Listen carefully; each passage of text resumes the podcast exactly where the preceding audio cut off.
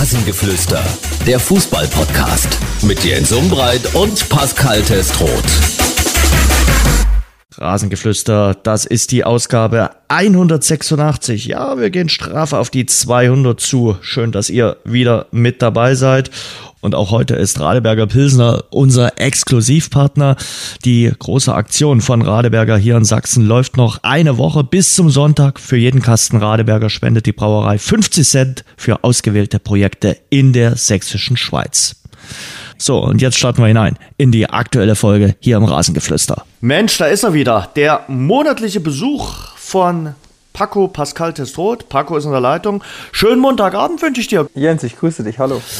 Mein Lieber, äh, du weißt, in rund einem Monat reden wir hier über Fußball-Weltmeisterschaft. Weißt du, was ich jetzt mit dir mache? Den ultimativen äh, WM-Test. Wie fit bist du schon für Katar? Du hast jetzt nichts irgendwo, wo du, wo du eintippen kannst, ne? Nein. Sehr schön. Bin mal gespannt. Ich, ich glaube nicht so. Ich habe den Test jetzt nämlich gerade bei mir ausgeführt und ich hätte ja ziemlich versagt. Ich mache den Test mit dir. Wie fit bist du in den WM-Vorrundengruppen? Kriegst nee, du die irgendwie? Gruppe A, weißt du, wer dort äh, so, so mitspielt? Katar Auftaktspiel gegen Ecuador, oder? Siehst du? Siehst du? umgelegt. 20. November. Und weißt du noch, wer noch in der, in der Gruppe A ist? Kolumbien? Nicht schlecht. Es sind noch äh, die Niederlande und Senegal drin. Siehst du an. Siehst du? Niederlande bei der WM dabei mal. Ja. Gruppe B mit England. Das ist so eine Gruppe, so, so eine typisch äh, englisch, äh, ich würde fast sagen amerikanische Gruppe, damit Ja, England, USA, oder? Richtig, richtig. Und Wales genau, ist noch ja, drin? Ich hätte jetzt Schottland gesagt, aber Schottland ja, hat es nicht geschafft, hat, genau. Nee, die nicht Wales geschafft. mit Gary Spade, genau. Ja, äh, wo, wo, wo, Und Iran, oder? Du hast geguckt, oder? Nee, nee, nee, nee, aber ich wusste, dass eine... Du bist gut. Gruppe C mit Argentinien.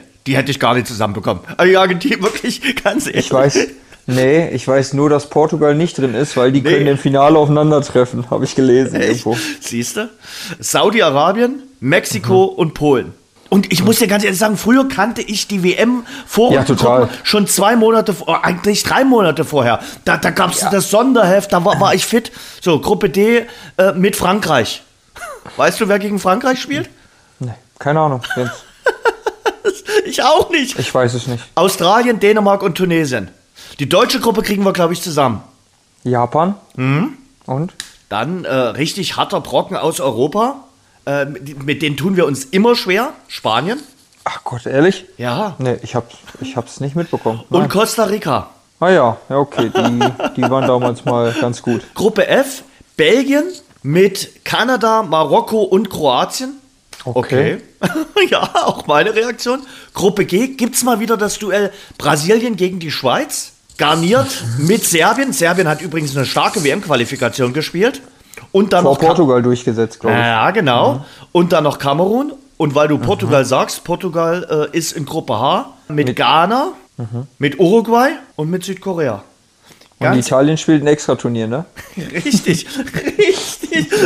Das Schöne ist, ich war ja neulich in Rom und auch in Italien werden die, die, die äh, Coca-Cola, darf man ja erwähnen, ist ja Sponsor, muss ich jetzt auch so erwähnen, äh, die, die Flaschen rumgereicht. Und da sind die, die, die Fahnen der einzelnen WM-Teilnehmer mit drauf. ja. Und man fragt sich, wo ist denn, wo ist denn euer Land jetzt gerade? Also, wo ist denn die Fahne da jetzt? Aber die wird es nicht geben. Ähm, auch ich, verrückt, oder? Ja, Dass der Europameister Wahnsinn, nicht dabei ist. Oder? Also, Wahnsinn. irgendwie sollte das doch auch sein, finde ich. Finde ich auch. Finde also. ich auch. Eigentlich die Kontinental-Champions ja, müssen dabei sein. Afrika-Meister. Richtig, richtig. Weil also. das ist die, das Salz in der Suppe. Also, ja, die haben es sich ja auch irgendwo verdient. Ja, ne? na klar. Also der, der UEFA oder Euroleague-Sieger ist ja auch in der Champions League dabei. Hast du recht. Hast also du recht. Von daher, voll, ja, aber ist. Aber schrei, schreib doch mal an Gianni Infantino. Ja, genau. Mein Name ja. ist Pascal Desroth. Ich bin Stürmer in Ingolstadt. Äh, ich hätte mal folgenden Vorschlag mitzubringen. Ja, äh, aber. Wahnsinn, oder? Ja, also ganz ehrlich, ich krieg noch kein richtig. Also ich habe heute mal so einen Text für ein WM-Tippspiel, gibt es ja dann immer wieder äh, mhm. geschrieben. Ich, bei mir kommt noch nichts auf. Wirklich, noch nicht mal im ich entferntesten. Hab, ich habe gestern Abend mit meiner Frau darüber gesprochen und habe echt gesagt, ich bin so gespannt, wie das dieses ja, Jahr wird, weil man wird sich nicht mit vier, fünf Familien zusammensetzen. So, wenn man zum Beispiel so im Garten gegrillt hat, ähm, mhm. dann, dass die Kinder draußen gespielt haben, man wird sich doch jetzt nicht im Wohnzimmer zusammensetzen. Also, Ich habe da gar kein Feeling für. Ja, gefunden. und früher war es doch auch so, bei den Sommerturnieren, als Stöpsel bist du danach dann runtergegangen in den Hof oder auf den Bolzplatz und hast die Turniere nachgespielt und ja, wolltest natürlich irgendein Spieler sein. Also ich war nicht so talentiert wie du, aber trotzdem habe ich irgendeinen Trikot dann übergeschleift und habe dann versucht, äh, ja, auch irgendeiner von den ganz Großen äh, das nachzuahmen. Und wir haben das ja. immer gemacht. Wie willst du denn das jetzt machen, wenn es draußen 5 Grad äh, kalt ist und, und ja, kommt da so ein WM-Feeling nee. auch bei den Knöpfen also, auf? Weiß ich nicht. Also für mich gar nicht. Ich finde auch die ganze Vorbereitung, also ich jetzt kann es ja aus meiner Perspektive ja. so, da war die Saison zu Ende, du hattest noch die Aufstiegs-, Abstiegsspiele und dann wusstest du so, jetzt in vier Wochen geht die WM los. Dann hast du die Vorbereitungscamp mitverfolgt. Genau. Ich kann mich daran erinnern, als Philipp Lahm sich dann den Ellenbogen gebrochen hat, wo gefühlt ganz Deutschland mitgefiebert hat oder mit Schweini, Kedira, wo die nicht fit waren äh, vor der, vor der, als sie Weltmeister wurden. Du hast so mitgefiebert und jetzt habe ich jetzt gelesen, sie haben noch ein Testspiel. Hm? Also die, fahren, die, die spielen letzten Spieltag und fahren hin und Richtig. spielen eine WM. Richtig. Also ja. Aber ich sag mal, Augen auf bei der Wahl des Austragungsortes. Also, äh, dass du im Sommer nicht in Katar spielen konntest, das hätte ja. dir eigentlich klar sein müssen, äh, als sich Katar beworben hat. Also, Gut, aber der Katar will doch die nächste Winterolympiade ja, ausrichten oder so. Die, die asiatischen ne? Winterspiele haben sie ja schon bekommen. Richtig. In so einer Megacity, die sie jetzt gerade bauen. Und äh, ich halte es nicht für ausgeschlossen, dass die auch mal beim IOC ihre Bewerbung in den Ring werfen und sagen, okay, wir wollen auch gerne mal Olympische Winterspiele in unserem Land austragen. Das werden sie mit Sicherheit auch kriegen. Ja. Ich Aber sage vor Ort, die, Beding die reinen Bedingungen für die Spieler, sein, ja. die reinen Bedingungen werden wahrscheinlich perfekt sein. Die Lufttemperatur, die Zuschauerbedingungen werden eine Katastrophe sein, weil ich kann mir nicht vorstellen, hm. dass man sich überhaupt finanziell erlauben kann, dorthin zu fliegen. Das denke ich schon mal, aber dann, dann soll aber gehen. Drumherum. Soll gehen. Ich habe die, die Hotelpreise mal gesehen. Äh, das ist gar nicht so wild. Also da gibt es, okay. glaube ich, wildere Länder. Ähm, aber äh, ich glaube, das Ganze, dieses Feeling. Also ich habe jetzt gelesen, auf, es sollen ja. Ausnüchterungszonen geben für welche, die vielleicht mal ein halbes Bier zu viel getrunken haben. Während der Spiele gibt es gar keinen Alkohol. Es gibt mhm. äh, wohl äh, dann äh, vor und nach den Spielen in bestimmten Zonen ein bisschen Alkohol und beim WM-FIFA-Fest in äh, Doha wohl ab 18 Uhr Ortszeit. Ah, keine Ahnung. Du musst natürlich nicht äh, nachmittags schon vollblasen, aber du willst ein Bierchen trinken, dir ein schönes WM-Spiel angucken und das Ganze auch genießen, wenn du Zuschauer bist. Deswegen, also für mich persönlich ist das kein Problem. So, ich, ich, ich trinke es ja eh nicht. Äh, ja. Aber von daher, ich, ich, ist doch für ganz, ganz viele Menschen, dass, dass du einfach, ja, du willst eine Bratwurst essen und du willst ein, ein Bier trinken beim Fußball, weil das gehört dazu. Ich bin mal gespannt, so Bratwurst und so, ob sowas alles erlaubt sein wird. Also, ich bin wirklich gespannt jetzt, was das alles wird. Wie ist eigentlich deine Planung oder wie ist eure Planung? Bei Dynamo wird es ja auch so sein, die kriegen dann erstmal frei, haben noch ein Pokalspiel genau. an dem äh, Startwochenende der Weltmeisterschaft, dann kriegen sie frei und dann fangen sie Anfang Dezember wieder an. Also wir haben jetzt ja die 18 Runden im Pokal schon gespielt, mhm. gefühlt. Also mhm. ja Wahnsinn. Ähm, ne, wir haben mit dem Duisburg-Spiel dann, dann Schluss. Okay. Ähm, zumindest ist es im Moment, also so final ausgesprochen ist es noch nicht, aber mhm. die Planungen sind schon so, dass wir dann erstmal, glaube ich, zwei Wochen frei haben. Mhm. Ähm, ja, und dann wieder starten. Also Anfang Dezember wird wieder angefangen zu trainieren. Alles ganz, ganz wild. Also gerade auch um die Weihnachtstage. Fahrt ihr in, in, ins Trainingslager dann äh, um die Weihnachtstage? Ich glaube, es ist nicht geplant. Ist, glaube ich, nicht geplant. Aber man muss ja auch sagen, durch die Erfahrung der letzten Jahre, hm. so richtig kalt wurde es ja echt immer, immer erst im Februar ja. oder, oder März. Ja. So. Also ich meine, jetzt gerade ja aus der Auerzeit, ähm, wo ja dann doch noch ein bisschen mehr Schnee fällt. Hm wo es dann am Ende so hieß, ja, warum fahren wir überhaupt nur im Dezember im Trainingslager oder im Anfang Januar, weil da hatten wir ja gar keinen, mhm. äh, sondern erst später. Also von daher, und ich meine, die Bedingungen sind ja natürlich bei uns genauso wie in Dresden ja absolut, absolut top, top, top. Von daher, ähm, wir bleiben, glaube ich, hier so, ist zumindest Stand der Dinge im Moment. Mhm. Bevor wir in die harte Diskussion einsteigen, hast du äh, von äh, Lazio-Trainer Sari äh, die Geschichte ja. gelesen? Habe ich eben gelesen. Ja, ist schön, oder? Der hat sich über den Rasen im Stadio Olimpico, weil da sind wir wieder in Rom, da sind wir wieder in Italien, so aufgeregt, dass er gedroht hat, wenn der Rasen nicht besser wird, würde er zurücktreten. Er würde zurücktreten aufgrund eines schlechten Rasens. Ja, konsequent, oder? aber Gut, Sari scheint sowieso ein, ein spezieller Trainer sein. kritisiert zu werden, ja. Ähm, dass deine Mannschaft schlechten Fußball spielt, wenn du dafür nicht kritisiert werden möchtest. Und da stellt sich mir die Frage, was war der schlimmste Acker, auf dem äh, Pascal Testroth gespielt hat? Das weißt du ganz genau, Jens. das weißt du ganz genau. Da kannst du Michael Hefele einspielen. In Auerbach, ja? Ja, richtig, auf dem Kartoffel. Nee, was hat er zum Spargel? Ne? War der wirklich so schlecht? Ja, unterirdisch. Echt? Da war ja auch egal, was du für Schuhe hattest, weil also du hättest auch 40 Zentimeter Stollen anhaben können, du wärst noch ausgerutscht, weil da war nichts. So, da war nur Pfützen und du musstest irgendwie rennen und durftest dich auch nicht blamieren. Aber ihr Aber seid damals weitergekommen. Grüße gehen raus nach äh, Auerbach, ja, stimmt.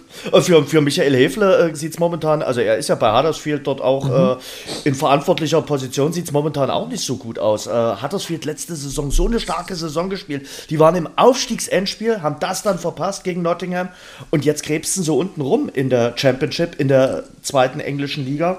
Aber das ist eben dann so auch ein bisschen der Fluch der guten Tat. Wenn du den dann verpasst hast, ganz knapp den äh, Aufstieg, äh, dann lastet das in der nächsten Saison oft äh, auch noch ein bisschen an dir. Ja, sieht man ja oft auch bei ja. denen in Deutschland. Ne? Also ich habe mich mit Hefe vor drei, vier Wochen oder so mal getroffen mhm. und wir haben mal ein bisschen drüber gesprochen. Ähm, ist ja auch ein bisschen ein neuer Trainer gewesen, ja. ähm, wo, wo er jetzt nicht mehr so den Zugriff hatte wie, wie zuvor. Aber ich glaube, er macht sein Ding, ähm, er macht seine Weiterbildung, er ist in der Jugend sehr aktiv ähm, und wie man auch immer wieder in den sozialen Medien sieht, ist er bei Sky auch sehr präsent und ja. ähm, ja, das steht ihm schon ganz gut, muss man sagen, finde ich. Wollte ich auch sagen. Also, das ist, ja, muss man klar. wirklich sagen, der Dresscode beim Kollegen Hefele, der stimmt. Also, das ist äh, ja, das einwandfrei. Ja. Es wirkt ja auch einfach immer mit seinen 1,95, seinen ja. Haaren und alles. Also, das, das, das passt schon dahin, finde ich. Und ich glaube, gerade die Engländer lieben solche Typen einfach. Mhm. Ja, das auf jeden Fall. Das hatte ich nämlich auch gelesen in der zweiten englischen Liga, also in der Championship. Äh, die mussten zu rabiaten Mitteln greifen am Wochenende beim Spiel zwischen Hull City und Birmingham.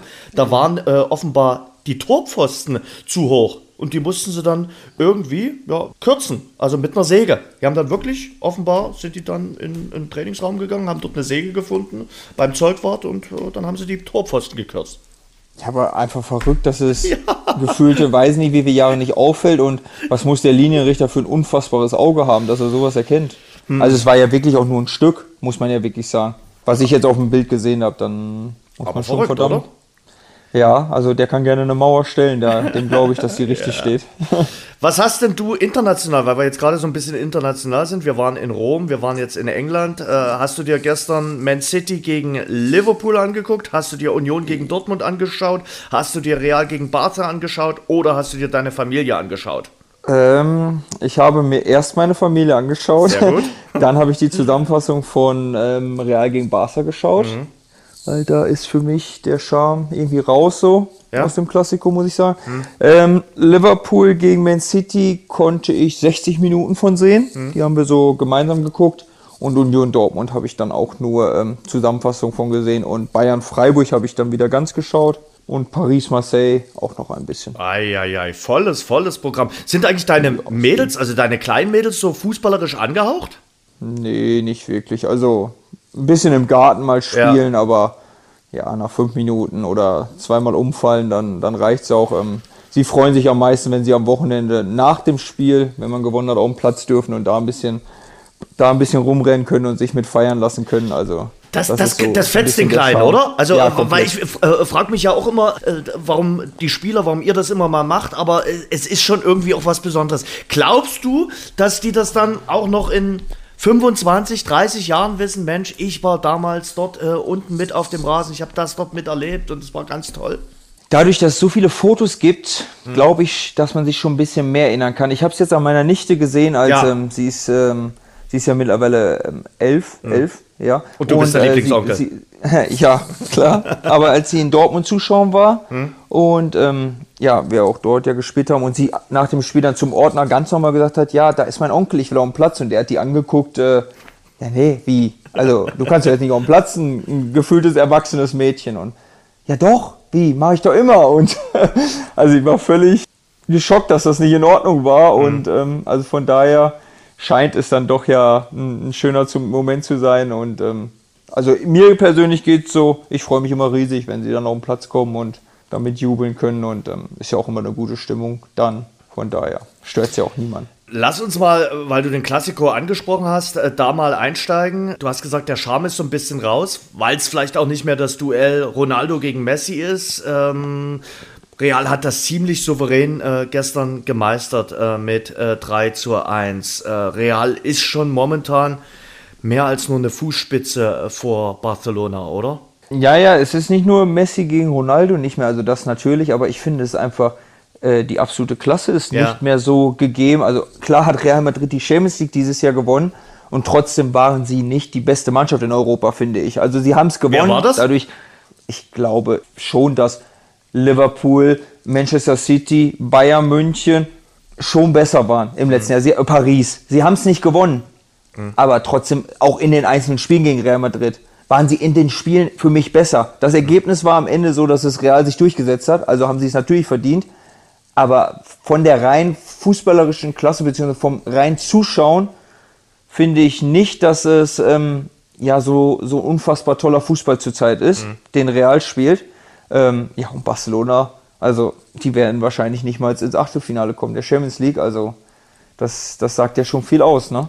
Ich kenne jemanden, der den FC Barcelona als Champions League-Sieger getippt hat. Äh, das hört er jetzt nicht gerne, aber das kriegt er von mir auch irgendwann in einer der nächsten Folgen nochmal aufs Brot geschmiert. Da kriege ich definitiv eine Nachricht, wenn er die Folge jetzt hört. Äh, schönen Gruß an Sebastian Schupan.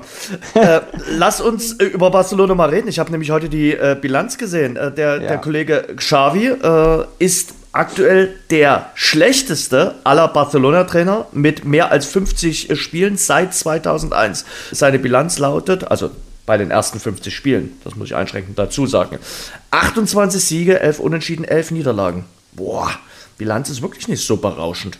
Nee, überhaupt nicht. Und ich lese täglich nur, er braucht so und so viele neue Spieler ja. und den braucht er neu.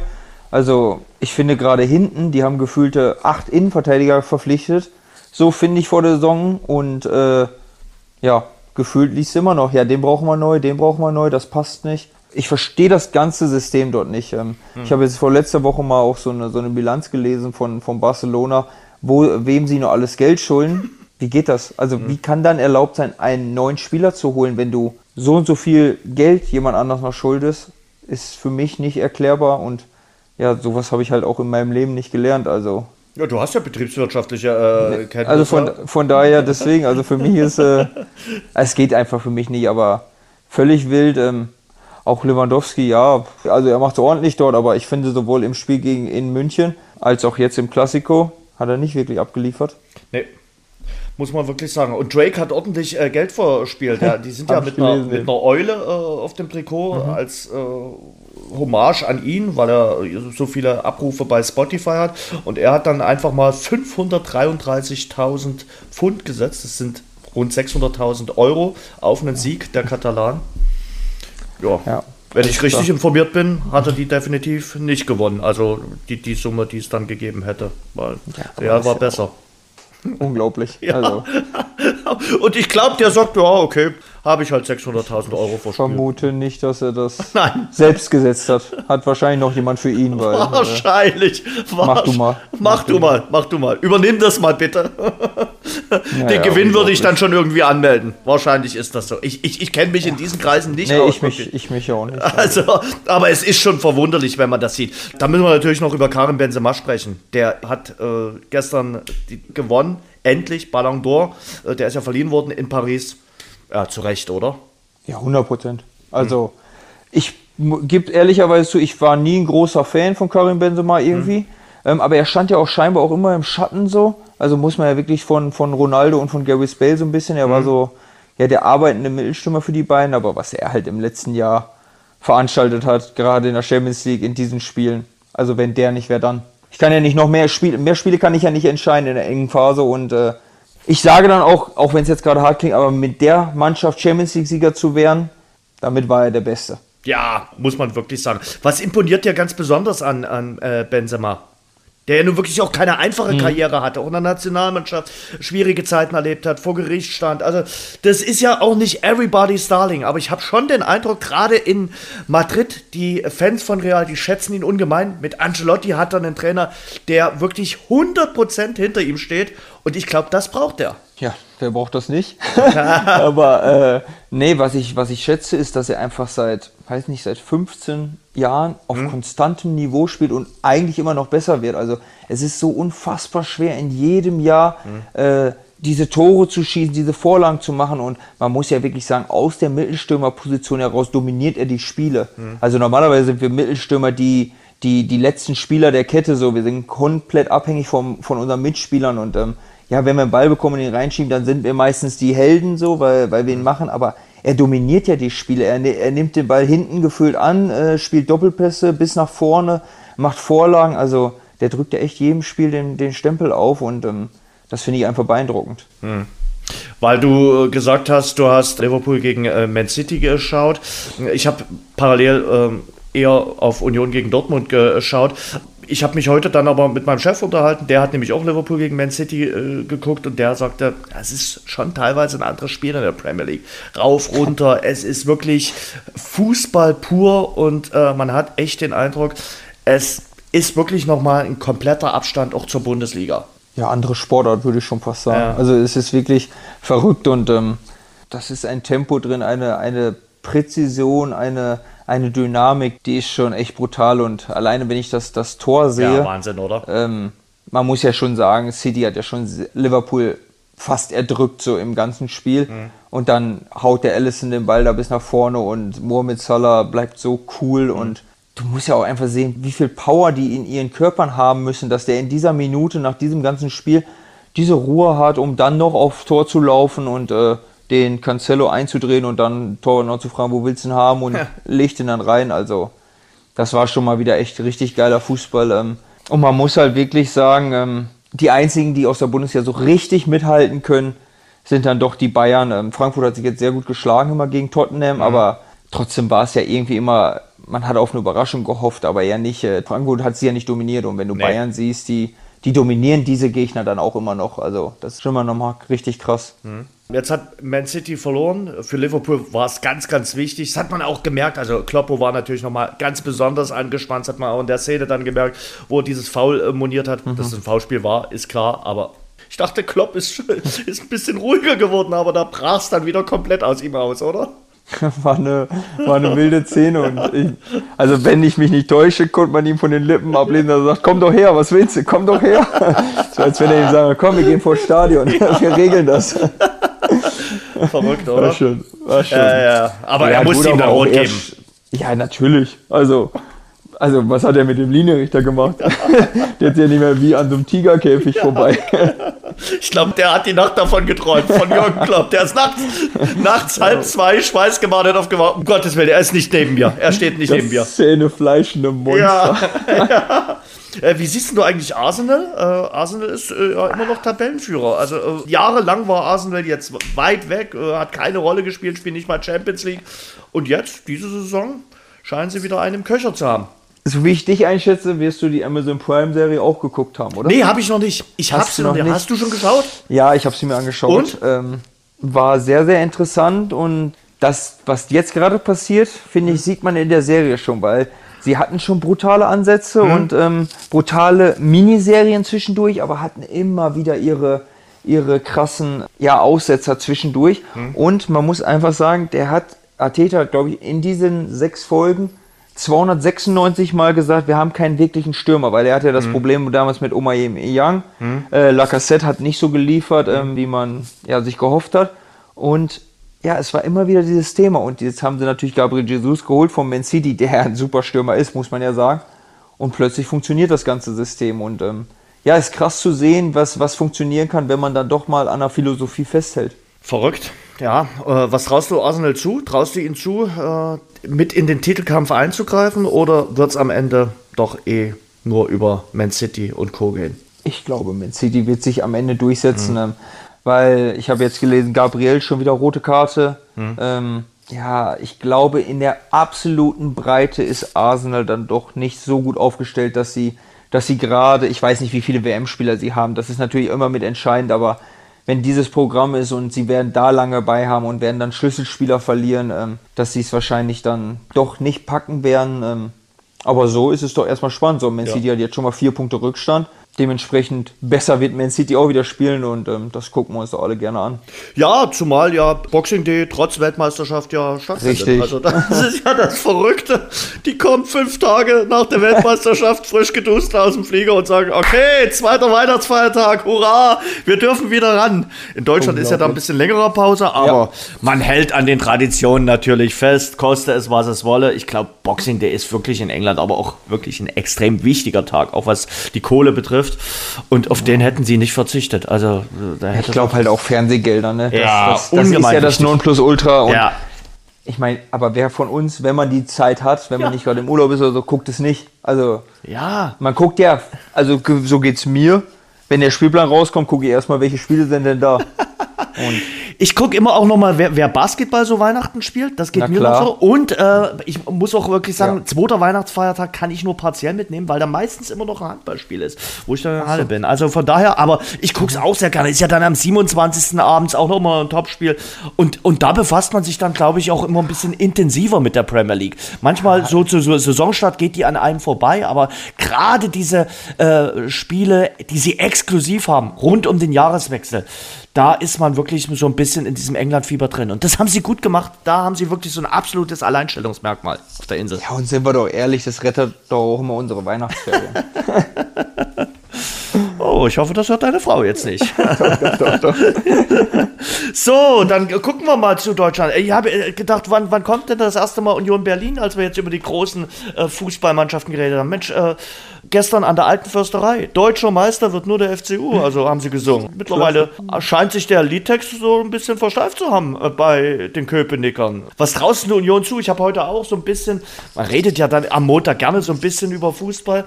Ich kann mir vorstellen, wenn es richtig, richtig, richtig gut läuft, ist sogar ein Platz unter den Top 4 möglich. Das ist verrückt.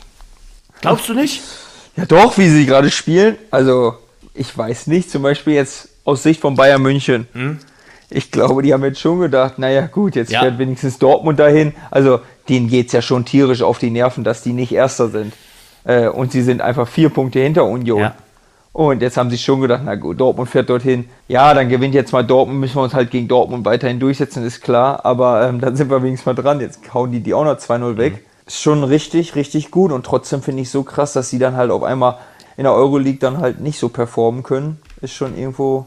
Also die hauen schon alles raus, aber ist doch für die Bundesliga wieder geil und feiert auch jeder. Und gerade Union Berlin, ich glaube, bis auf Hertha mag die da auch irgendwie fast jeder. Ja, weil es irgendwie so ein, so ein Biotop ist. Also es ist ähnlich wie mit Freiburg.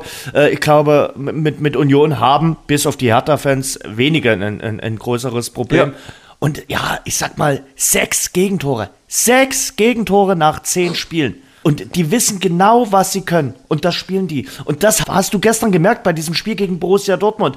Die schnicken dann, die machen, zocken noch ein bisschen, die wollen den Ball eigentlich am liebsten ins Tor tragen und verzocken sich dann tatsächlich. Und Union Berlin spielt den Stiefel wirklich gnadenlos runter. Das, was die können, das liefern die ab. Ja, komplett. Also ähm, ich, ich weiß noch damals, als sie aufgestiegen sind, ähm, das war verrückt. Also mit welcher Stabilität sie damals da schon gespielt haben.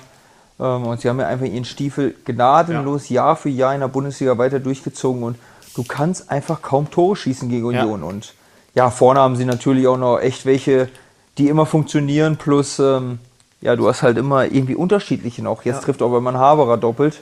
Das ist schon, schon anschaulich und ähm, ich glaube, denen kann diese WM-Phase zugutekommen, weil ich glaube nicht, dass Union so unfassbar viele äh, WM-Spieler hat. Also nee. wüsste ich jetzt nicht so, so im direkt. Also von daher mal sehen, wie weit es geht. Gestern äh, das Spiel in Berlin an der alten Försterei, ja auch eingeleitet äh, von dem Torwartpatzer, die Niederlage mhm. von Borussia Dortmund.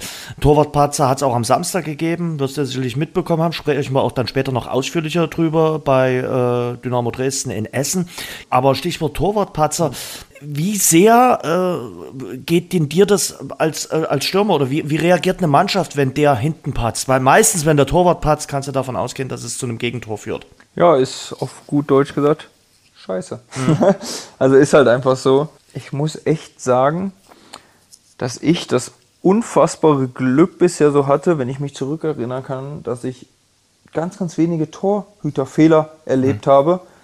Ob es Blassig war, ob es Schwäbe war, ob es Martin Mennel war, ob es Patrick Dreves oder jetzt äh, Marius Funk war. Also, dass ich so wirklich sage, die haben so einen Riesenfehler gemacht ähm, oder so ein Gegentor bekommen, wie jetzt zum Beispiel Dresden, ähm, da kann ich mich nicht so dran erinnern. Von daher ist es schon immer enorm wichtig, dass ein Torwart Sicherheit ausstrahlt, ja nicht nur für, das, für den Moment dann, sondern fürs ganze Spiel, weil wenn du merkst, der da hinten ist unfassbar nervös und ähm, du willst dich eigentlich gar keinen Ball mehr nach hinten spielen, das ist schon schlecht. Also mhm. wirklich schlechte Situation. Mhm.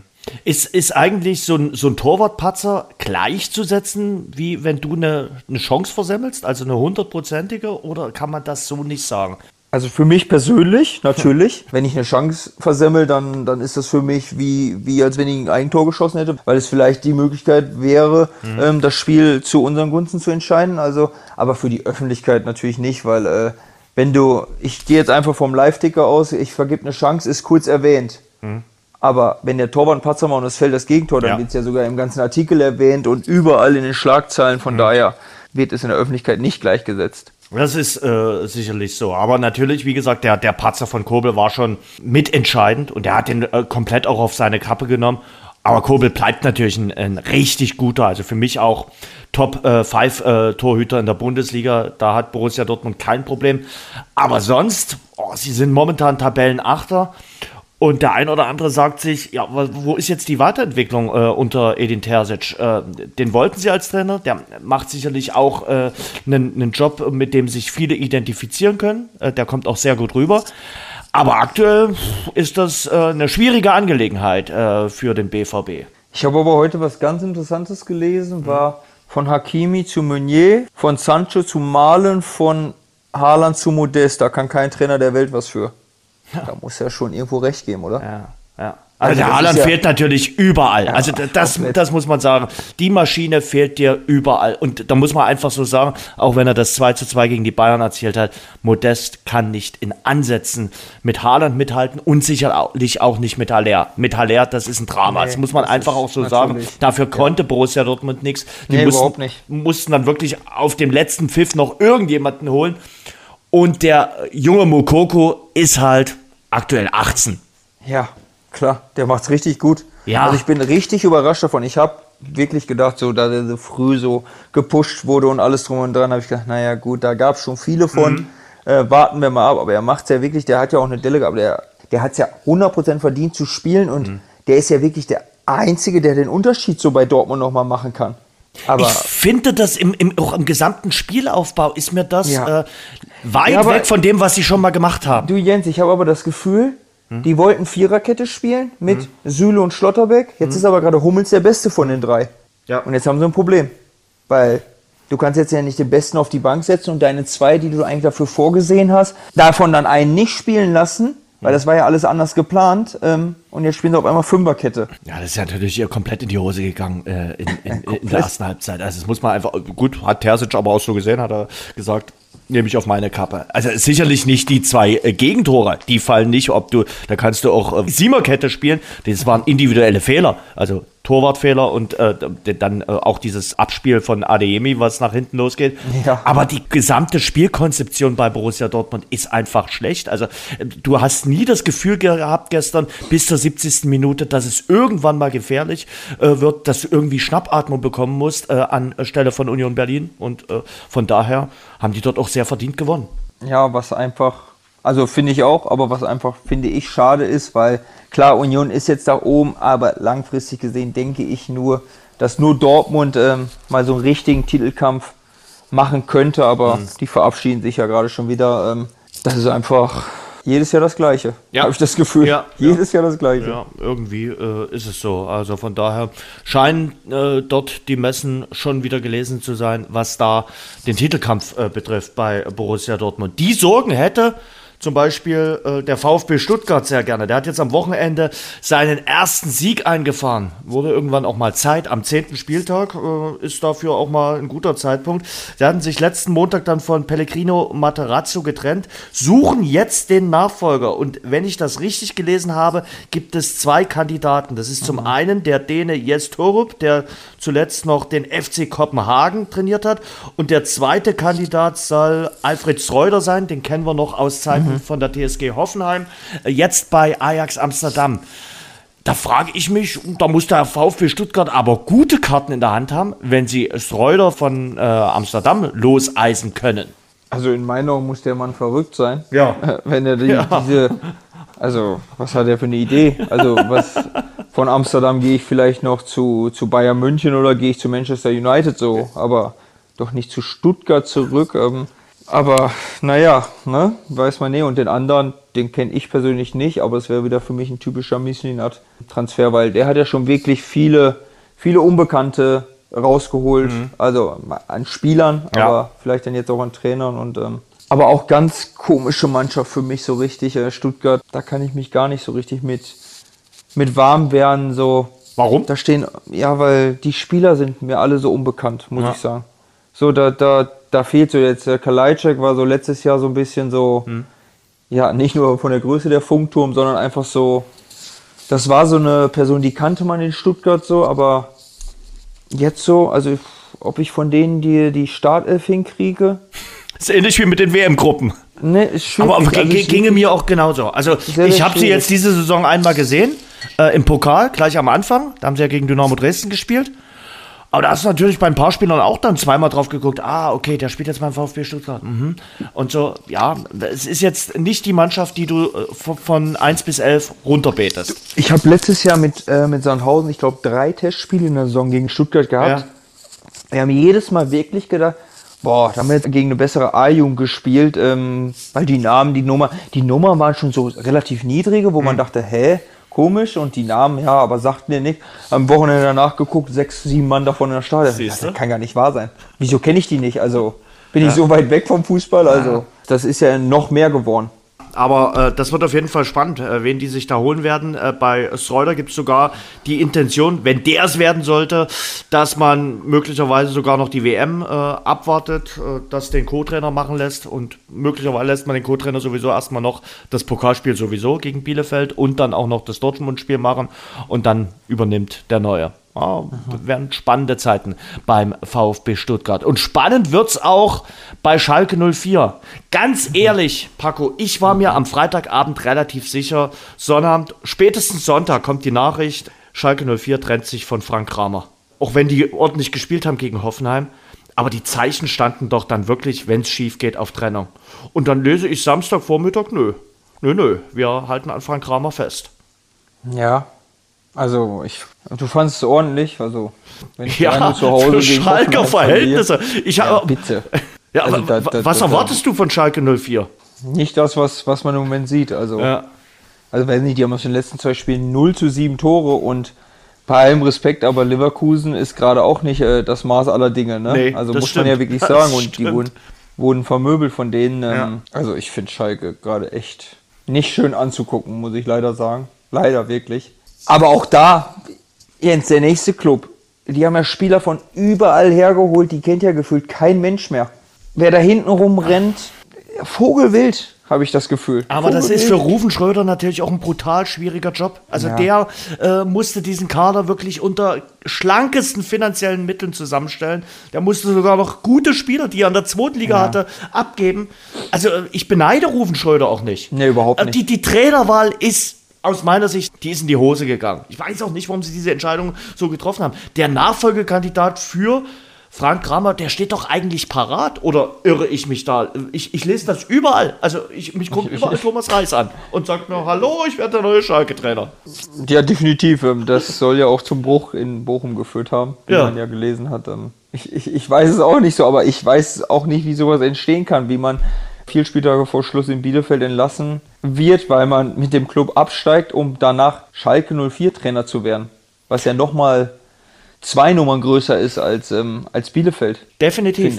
Das habe ich also, eben auch nicht verstanden und ich glaube, viele Schalker Fans haben es damals auch nicht verstanden, wie das gegangen ist. Äh, aber die Wege sind manchmal unergründlich. Also, äh ja, aber da sind da auch, auch Entscheidungen, wenn ich da vor der Saison dann gelesen habe, dass Danny Latze ja wieder zum Kapitän ernannt wurde, glaube, hat der überhaupt schon eine Minute gespielt dieses Jahr? Also hat er natürlich, aber der spielt ja gar keine Rolle. Da muss ich doch am Anfang der Saison sagen, ja, okay, ist jetzt eine blöde Entscheidung, aber Danny, du bist nicht mein Kapitän. So, mhm. also, weil der Kapitän hat eigentlich auch einen Platz zu stehen.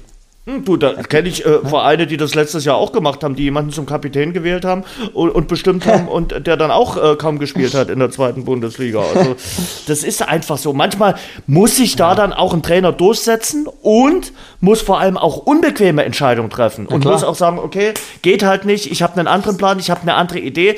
Dann äh, tust du jemanden sicherlich auch mal weh in dem bestimmten Moment, aber du musst dann deinen Willen halt durchsetzen. Du musst ja auch dafür gerade stehen. Genau, genau. Ne? So. Weil er geht ja zum Interview nach dem Spiel und Richtig. muss sagen, du, Richtig. was ist jetzt schon wieder los? Richtig. Aber. Ja. Schwierig, schwierig. Ähm, glaubst du, dass Frank Kramer noch eine Chance hat? Also ich sage ganz ehrlich, ich glaube nicht. Also äh, wirklich, bin ich mal wieder, bin ich mal wieder die Abteilung Mut. Ich sage, Frank Kramer ist nicht mehr lange Schalke-Trainer. Das glaube ich auch nicht. Mhm. Weil da müsste jetzt ja auch schon krass sich was ändern und ähm, es sieht ja auch jetzt nicht so aus, als wenn Schalke jetzt aber immer richtig viele Spiele gewinnen würde in der Bundesliga. Nee, Spielen und jetzt am Wochenende, das wird ein schönes Spiel. Also den Sonntagnachmittag oder den Sonntagabend sollten wir uns alle frei halten. 17.30 Uhr Hertha BSC gegen Schalke 04. Oh. Halbvolles Olympiastadion, oh. vielleicht schon so ein bisschen äh, Herbstkälte, das wird wunderschön. Mm. Das ist ein Gaumenschmaus. ja, da gucken das wir dann doch mal lieber, wer das, parallel in der Premier League spielt. Das ist wie Katar gegen äh, Ecuador. Ecuador. oh. oh, wir werden jetzt gerade, oh, ich glaube, ein paar Hertha-Hörer Euro verlieren wir jetzt gerade. Also schöne Grüße in die Hauptstadt. Alles wird gut. Das ist jetzt nicht irgendwie in, in, in kausaler Zusammenhang, aber wir gehen jetzt mal in die zweite Bundesliga. Ich habe mich ja letzte Woche rausgehangen, habe gesagt, der Hamburger SV steigt in dieser Saison auf. Und bumm, ärgern sie mich gleich mal und sagen, okay, dann verlieren wir jetzt mal schön das Derby gegen St. Pauli und das nicht nur knapp, sondern ordentlich äh, mit 0 zu 3. Hm, jetzt steht der HSV nur noch auf dem Relegationsplatz, weil es die beiden anderen, Darmstadt und Paderborn, auch richtig gut machen. Und da muss ich dir ganz ehrlich sagen, lieber Paco, haben vorhin über Huddersfield gesprochen, die den Aufstieg so knapp verpasst haben. Mhm, das hat Darmstadt ja auch. Mhm. Und trotzdem, die performen. Ich sag ja, Lieberknecht, wenn es den Fanclub Thorsten Lieberknecht irgendwann mal gibt, ich trete bei. Ja, plus du musst ja auch noch wirklich sagen, Darmstadt hat ja, ich glaube, er war am Ende sogar auch von der, von der Quote mit, äh, mit Pfeiffer der Beste, mhm. verloren und krass. Also die beiden Mannschaften guckt man ja auch richtig gerne zu. Ja, ähm, ja am Wochenende habe ich mich natürlich jetzt nicht gefreut äh, über Paderborn, ist klar, verstehst du? Ja. Aber trotzdem, das war ja 32 Tore haben die schon geschossen. Ja, und das war ja auch richtig Fußball. Buden. Also, Wahnsinn. Das habe ich auch noch, äh, Alois Schwarz hat es ja auch noch im Interview danach gesagt, dann haben wir in der zweiten Halbzeit ein bisschen aufgemacht und dann haben sie uns einfach komplett hergespielt. Mhm. Und das war ja auch so, also das hat ja richtig klasse, was die da spielen und ähm, das könnte schon wieder ganz eklig werden für den HSV. Also die können ja froh sein, dass Heidenheim gegen Kiel verloren hat. Ja. Dass die nicht so nah mit dran sind ja. oben. Äh, Sehe ich genauso. Und äh, du musst eben sagen, Paderborn, du musst erstmal 3-0 gegen Sandhausen ja. gewinnen. Das ist, du weißt es viel, viel ja. besser als ich. Drei Tore gegen die zu schießen. Ist fast boah. nicht machbar. Und hat Paderborn hinbekommen. Mhm. Ja, und komplett überzeugend. Und da hätten auch 5-6 werden können. Also die Sandhäuser hätten sich nicht beschweren können nach dem Spiel, muss mhm. man wirklich sagen. Die Spielvereinigung Kräuter Fürth haben wir letzte Woche auch drüber gesprochen. Da haben wir gesagt, na, die halten erstmal an ihrem Trainer fest, äh, an äh, Marc Schneider. Und eine Woche später ist Marc Schneider jetzt auch schon wieder Geschichte äh, in Fürth. Die Zahlen haben nun nicht unbedingt für ihn gesprochen. Nach zwölf Spieltagen nur zehn Punkte als Bundesliga-Absteiger. Ein Sieg nur, sieben Unentschieden, haben letzte Woche schon gesagt. Die vielen Unentschieden brechen ihn so ein bisschen das Genick. Ja, und Fußball ist so gnadenlos. Ne? Also wenn ich die 88. Minute gesehen habe, wo der Ampulla da aus zwei Metern den Ball 17 Meter übers Tor schießt, äh, wenn er den reinmacht, ist 3-1, dann wäre der ja. Trainer auf jeden Fall noch da. Man hätte den Turnaround geschafft äh, und jetzt, jetzt ist vorbei. Ja. Also, verrückt. Aber auch irgendwie, ja, aber ja auch ganz verrückt so, weil man muss ja wirklich sagen, im Jahr, wo Kräuter Fürth aufgestiegen ist, galten sie eigentlich als einer der Abstiegskandidaten, mhm. steigen auf einmal auf und ähm, ja, jetzt seit, seit eineinhalb Jahren läuft es echt nur noch in die andere Richtung. Hm. Bescheidene Zeiten in Elfürth und genauso bescheidene Zeiten auch bei deinem ehemaligen Verein, bei mhm. Arminia Bielefeld. Äh, mhm. Haben wir letzte Woche auch drüber gesprochen, aber sie schaffen es irgendwie nicht. Und ah, ich sag mal so, die, die Alarmglocken müssen wirklich hell schrillen bei der Arminia aus Bielefeld, weil du musst irgendwann jetzt mal in die Pushen kommen. Vielleicht, vielleicht ist ja der VfB Stuttgart im DFB-Pokal der richtige Aufbaugegner. Ich habe eben einen Post gelesen von Arminia, dass sie im letzten Jahr auch ähm, dorthin gefahren sind und ihren ersten Sieg gemacht haben durch äh, Okugawa.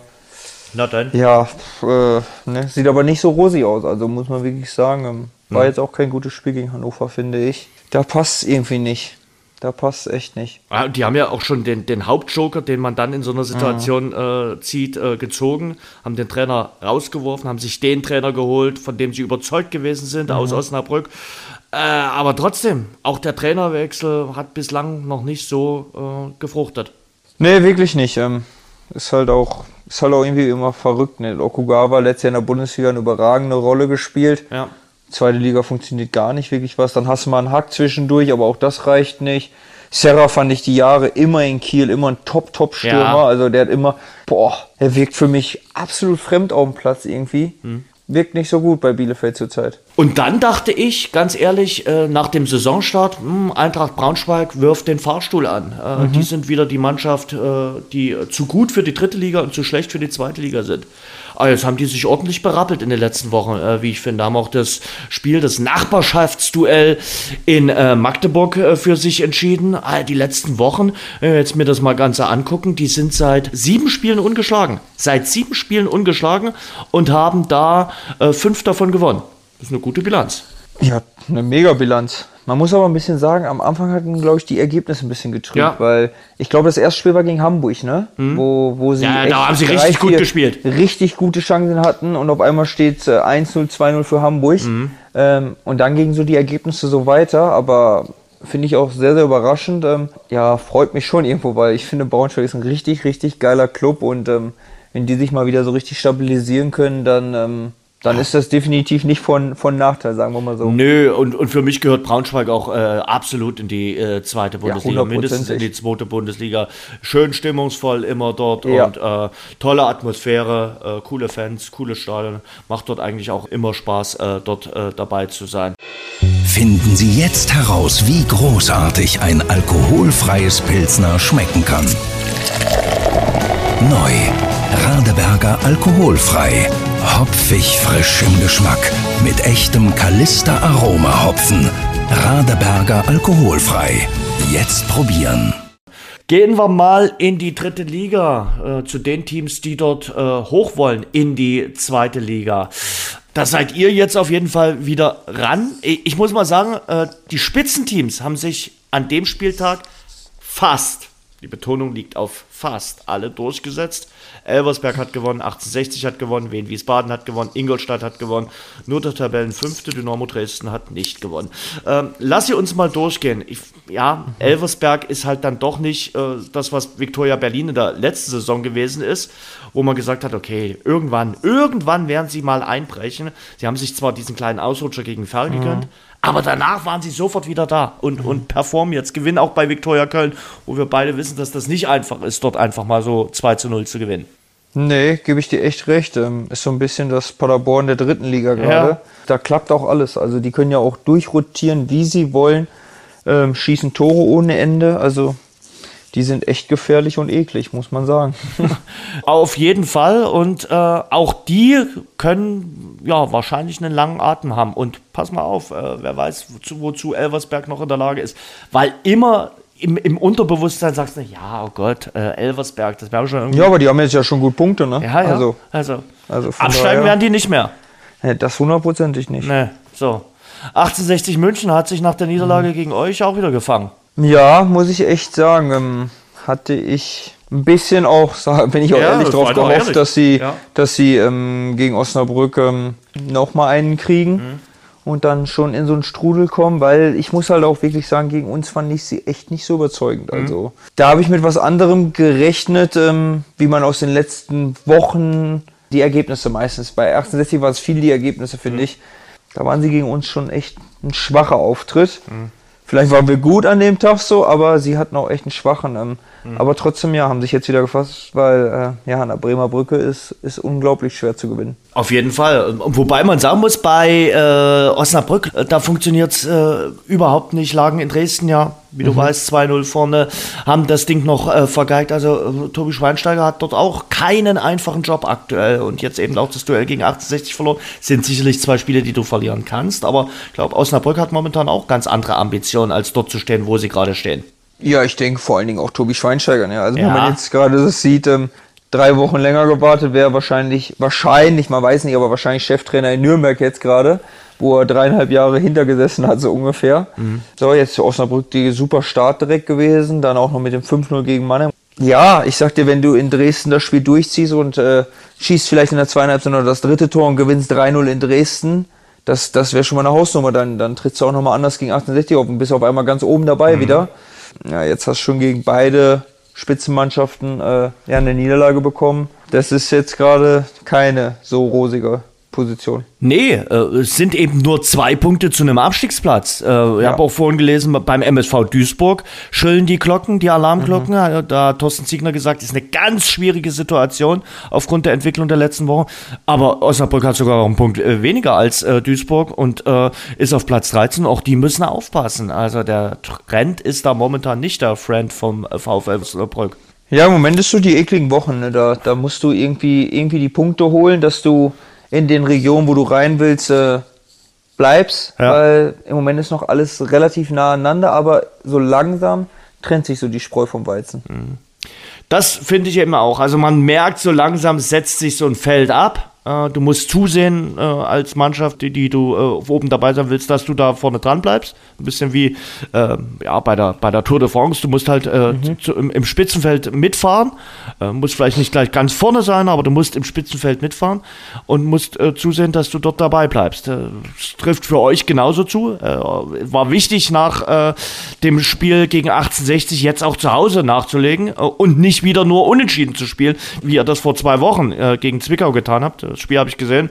Das war jetzt ein, ein, ein typisches Montagabendspiel, wo ich mir dachte, uh, äh, braucht kein Mensch. Ja, ja aber ja? klar, es gab ja Chancen. Es war jetzt nicht so, dass es äh, äh, trostlos ja, war, aber im Grunde genommen musst du so ein Spiel dann eigentlich ziehen und musst die Vorlage der Spitzenteams, die sie dir gegeben haben, denn das war das Wochenende, ja. wo alle gepatzt haben, da musst du reinstechen. Da musst, ja, hättet ihr auch reinstechen müssen. Und da dachte ich mir, hm, jetzt bin ich mal gespannt, wie, wie ihr bei 1860 mhm. performt. Da habt ihr dann gezeigt, dass ihr es könnt.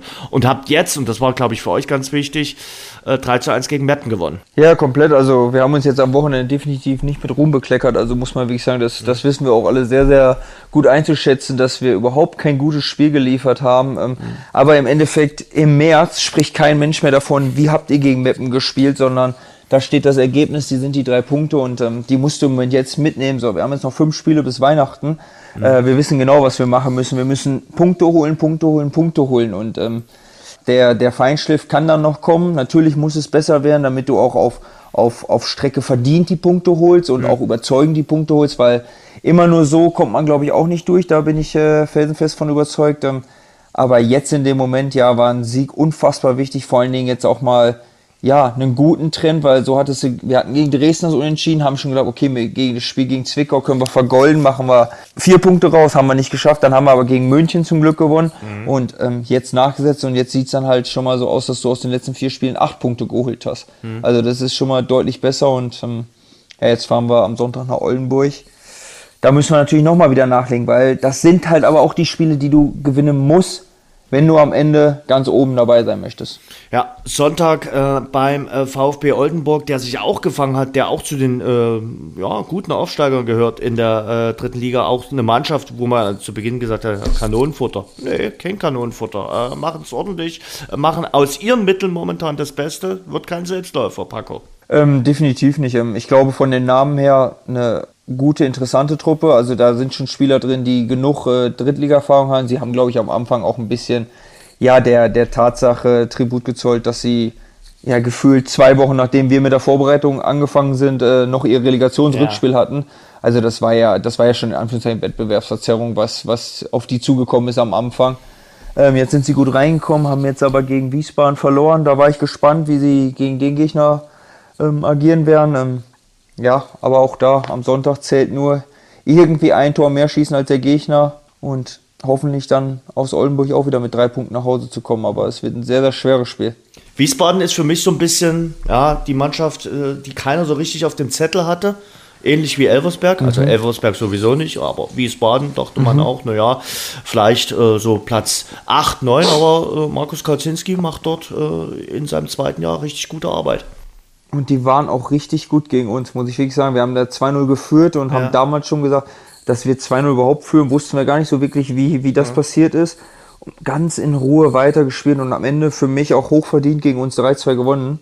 ähm, damals und die ziehen das Ding so durch und spielen sehr, sehr reifen, attraktiven Fußball. Hatten jetzt auch ein bisschen Verletzungspech, ähm, trotzdem, ja, nichts dran gemerkt, ähm, wird auf lange Sicht ähm, schwieriger Gegner, muss man wirklich sagen. Das kann man äh, davon ausgehen und äh, wie gesagt, ich bin gespannt, äh, wie es, äh, ja, wen Wiesbaden hinbekommt auf Strecke, ob sie äh, dieses Niveau halten können. Ja, und dann Dynamo äh, in Essen. Mhm. du kennst ja die Atmosphäre auch in Essen. Ja. Hast du selbst dort gespielt? Ihr habt auch unentschieden gespielt. Mhm. Genau, das gehört schon noch, Verlauf so ungefähr. Ja, gehört schon noch mit zu den stimmungsvolleren Arenen. Und Dynamo da mit Ach und Krach noch zu einem Punktgewinn gekommen. Ja, es ist sehr, sehr schwierig dort zu spielen. Ähm, ich finde auch die Truppe, ähm, die am Anfang nicht die Ergebnisse eingefahren, dann, dann schon ein bisschen mehr gesteigert. Ähm, sehr klare Spielkultur, zumindest gegen uns war es so äh, gehabt. Und ja, die Stimmung ist natürlich gigantisch. Du kennst es selbst aus Dresden, mhm. was so eine Stimmung ausmachen kann. am Ende sage ich auch da, wir haben damals einen Punkt geholt, waren da, war ich eigentlich sehr, sehr glücklich drüber, weil ich gesagt habe, da werden noch viele Punkte lassen. Und deswegen denke ich, dass, dass so im Nachgang die Dresdner es nicht anders sehen werden. Naja, in Dresden ist es erstmal so, dass man sich freut, dass man seine Serie gehalten hat. Ähm, seit sieben Spielen jetzt ungeschlagen ist. Es sind aber auch viele Unentschieden eben mit dabei.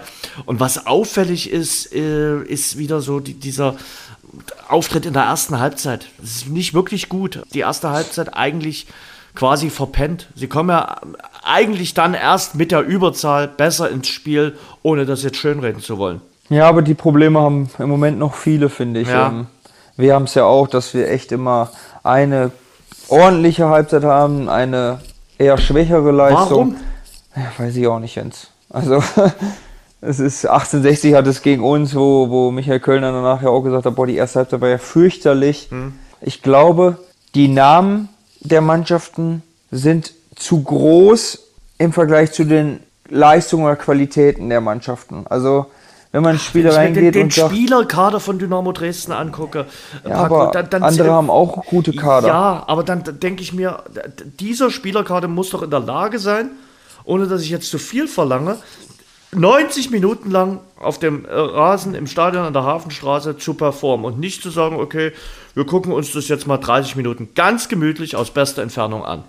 Ja, ich gebe dir recht, Jens. Ich hätte auch gerne, ähm, würde gerne so eine Saison nochmal spielen wie, wie mit ja, Dresden genau. damals, genau. wo wir, boah, wo wir echt, ich glaube, weiß nicht, ja, wir haben ja sogar 38 Spiele. Also muss man, wir haben ja selbst nach dem Aufstieg noch einfach alles weiter gewonnen äh, wo wir wirklich 38 Spiele 90 Minuten lang dominiert haben, so ungefähr. Das war schon, das hat auch schon echt Spaß gemacht, so, aber du siehst ja, wer, wer kann es? Bayern München kann es. Die, die nominieren die Spiele, aber ich meine, guck dir den Spielerkader, wenn wir nochmal am Anfang gehen, von Borussia Dortmund zu Union mhm. Berlin an. Ja bin ich bei dir.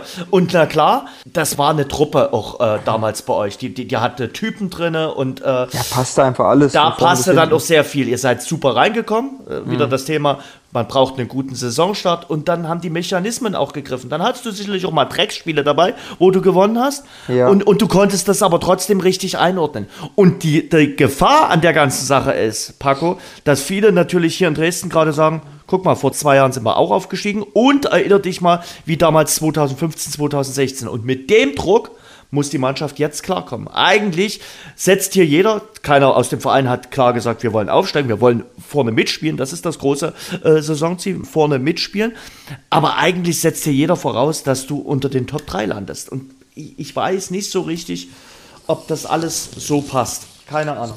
Ja, aber ich glaube, so, uns geht's ja auch ähnlich. Also muss man ja wirklich sagen, vor jedem Spiel hört man immer nur, ja, die finanziellen Voraussetzungen von Ingolstadt und die Spieler, die sie sich geholt haben, ähm, ja, die, die müssen die Liga dominieren und die müssen jeden Gegner in Grund und Bund spielen und ja, es klappt dann doch wohl noch nicht so. Bei uns ist natürlich krass mit, mit den zwei Verletzungen. Also man mhm. muss ja einfach sagen, unser Kapitän ist verletzt äh, und äh, Max Dittgen ist verletzt, der, ich glaube, gerade für mich ein enorm wichtiger Spieler gewesen wäre, mhm. weil man jeder kennt seine Qualitäten. So, das ist dann noch nicht so. Ähm, ja, Jens, du, das ist, das ist schwierig. Also ich habe es auch ein bisschen anders erhofft, sag ich mal so.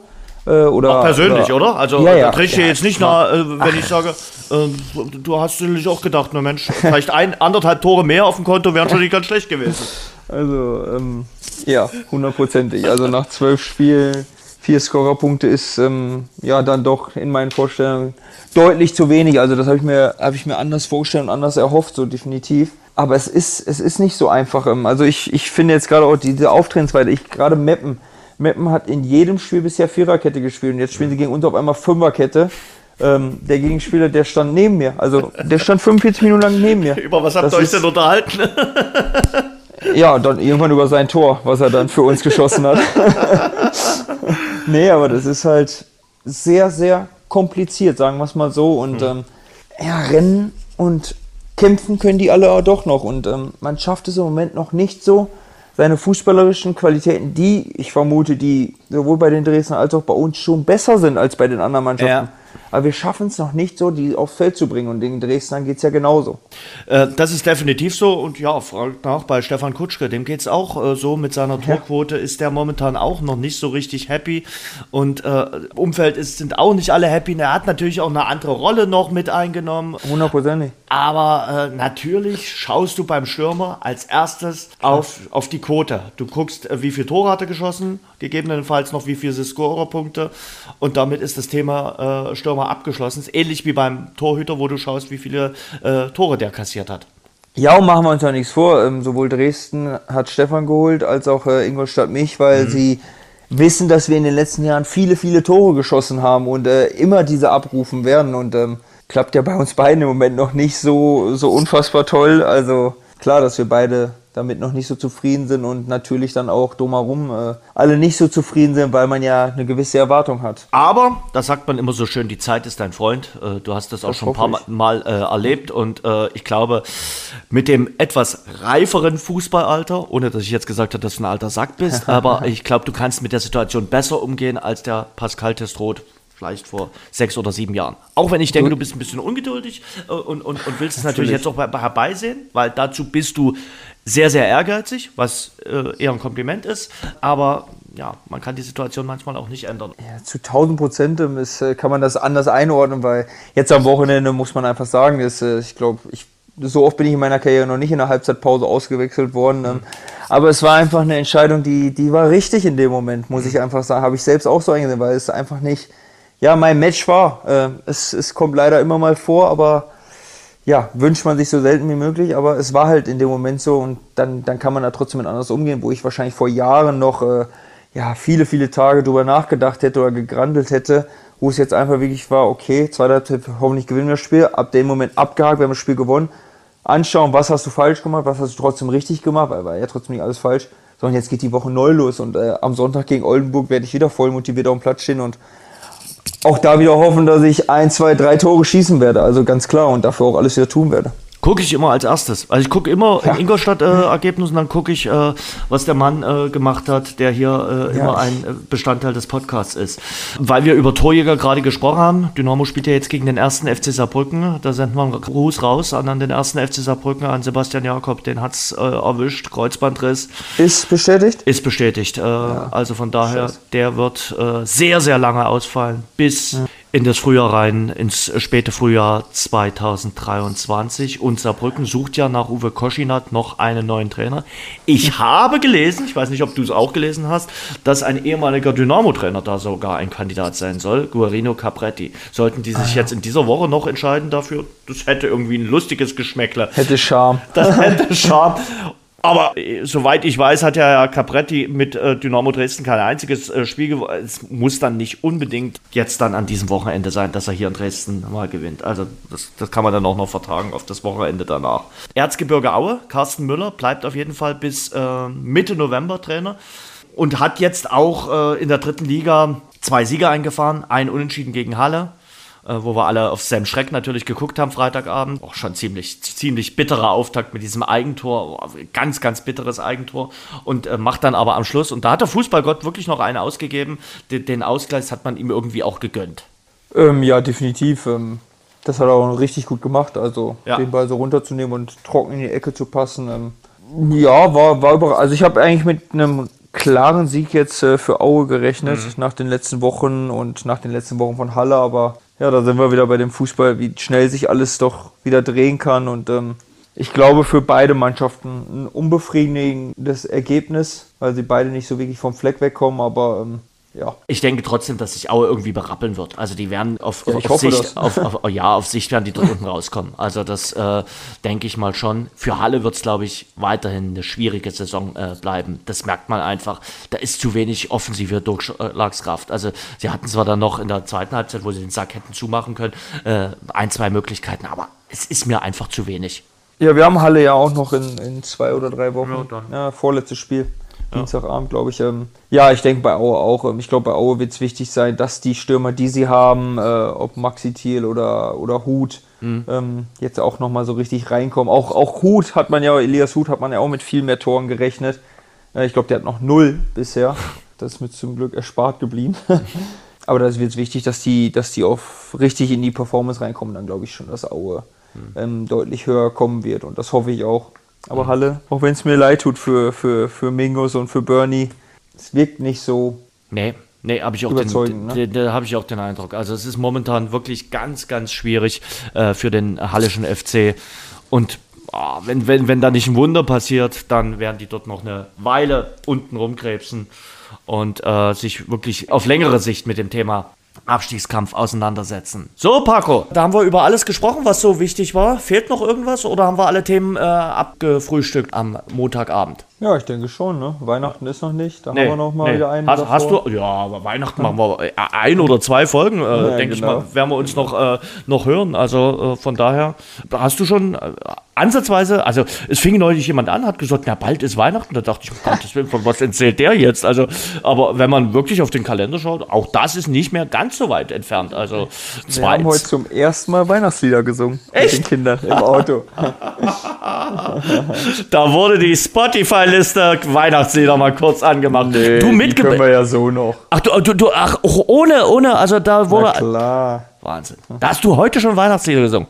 Ja, heute im Auto haben wir auf der Und wie, wie kam es auf diese Idee? Also vertreibst du damit den, den Torfluch? und, und wenn das funktioniert, mein Lieber, wenn das am Sonntag funktioniert, da, dann irgendwie ein Wink auf, auf, die Weihnachtslieder, dass es die Weihnachtslieder gewesen sind. Ja, ja, genau. ja, sehr schön. Gut, dann haben wir wenigstens noch einen Titel für die Sendung. Also es waren ja, die genau. Weihnachtslieder. Also jeder, genau. wird sich, jeder wird sich fragen, singen die jetzt äh, über Weihnachtslieder, aber wir haben die Weihnachtslieder dann noch äh, besprochen. Okay, was ist dein Lieblingsweihnachtslied? Oh, du Fröhliche, okay. weil das kann jeder. okay, ja, das stimmt, stimmt. Aber ich finde äh, Stille Nacht, Heilige Nacht schon irgendwie das, sehr, schön. Das, sehr schön. Ja. ja Paco, äh, wir singen vielleicht in der Dezemberfolge dann noch unbedingt, gemeinsam ein, ein Lied. äh, und du, du, bist ja auch so, so, so ein äh, jemand, der diese hässlichen Weihnachtspullover gerne mal trägt, oder? Na klar, sehr na schön, klar. Sehr schön. Und die ist ja in voll sehr schön. Paco, pass auf dich auf. Äh, wir mein hören Lieber. und äh, einen schönen Abend. Und danke, dass Bis du dir Zeit dann. genommen hast. Ciao. Gerne, gerne. Bis Ciao. dann. Ciao. Ciao. So, das war unser Rasengeflüster, der Fußball-Podcast. Auch heute wieder exklusiv mit Radeberger Pilsner. Tradition verbindet, Leidenschaft vereint. Radeberger das Pilsner. Denkt dran, wie gesagt, bis zum Sonntag gibt's die große Aktion, dass für jeden gekauften Kasten hier in Sachsen 50 Cent für ausgewählte Projekte in der sächsischen Schweiz gespendet werden. Ich wünsche euch eine schöne Herbstwoche bei all dem, was ihr tut. Der eine oder andere hat ja jetzt auch Urlaub oder Ferien. Macht's euch hübsch und habt eine gute Zeit, egal wo ihr uns zuhört. Bis zur nächsten Woche. Das war das Rasengeflüster, der Fußball-Podcast. Danke fürs Zuhören. Abonniert uns bei Spotify, Apple Podcast und überall dort, wo es Podcasts gibt. Mehr auch im Netz unter rasengeflüster.de.